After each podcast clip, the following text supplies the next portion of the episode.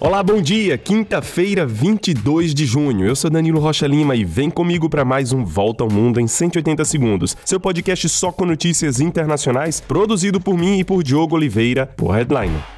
É preciso ser otimista e manter a esperança. Essas são as palavras do capitão da Guarda Costeira dos Estados Unidos, Jamie Frederick, sobre a busca do submersível desaparecido desde o último domingo. As autoridades dizem que não podem dizer exatamente o que são os barulhos ouvidos por sondas durante as buscas. Um navio francês com um robô capaz de descer até os destroços do Titanic está a caminho e deve chegar na zona das buscas nas próximas horas. A reserva de oxigênio para cinco pessoas pessoas a bordo deve terminar oficialmente agora pela manhã, por volta das 7 horas de Brasília. Em Paris, as buscas continuam por dois desaparecidos depois de uma explosão de um prédio no centro da capital francesa ontem. No total, 37 pessoas foram feridas, das quais quatro em estado grave. A suspeita das autoridades francesas que começam a investigar o incidente é que a explosão foi causada por acúmulo de gás no prédio.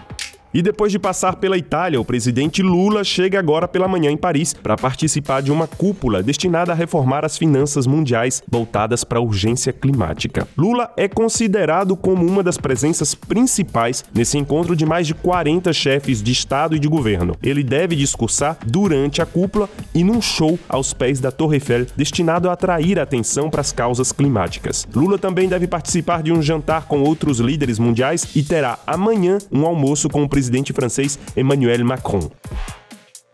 Já as instituições financeiras internacionais, como o FMI e o Banco Mundial, chegam a essa cúpula em Paris sob pressão. Elas devem ser convocadas a aumentar seus fundos destinados a financiar os países em desenvolvimento naqueles projetos voltados a lutar contra a urgência climática e as catástrofes naturais.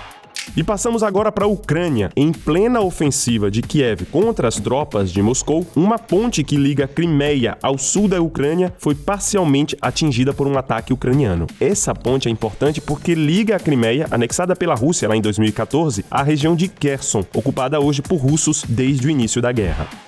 E enquanto isso, o presidente Volodymyr Zelensky convidou por vídeo os países da Organização dos Estados Americanos a se unirem na preparação de uma cúpula mundial pela paz. Kiev vem tentando aumentar o número de países da América Latina que apoiam a Ucrânia em relação à Rússia, mas neste momento, países como o Brasil ou os asiáticos, Indonésia e China, se apresentam mais como mediadores para pôr fim ao conflito.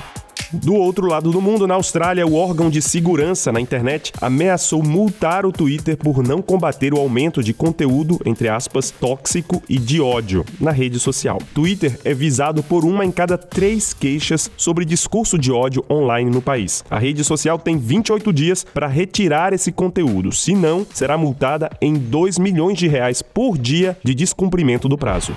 E um recorde na Europa: a venda de carros elétricos deu um salto no mês de maio e agora eles representam 14% dos veículos vendidos no continente. O fim das vendas de carros com motores de combustão está previsto para 2035 na União Europeia.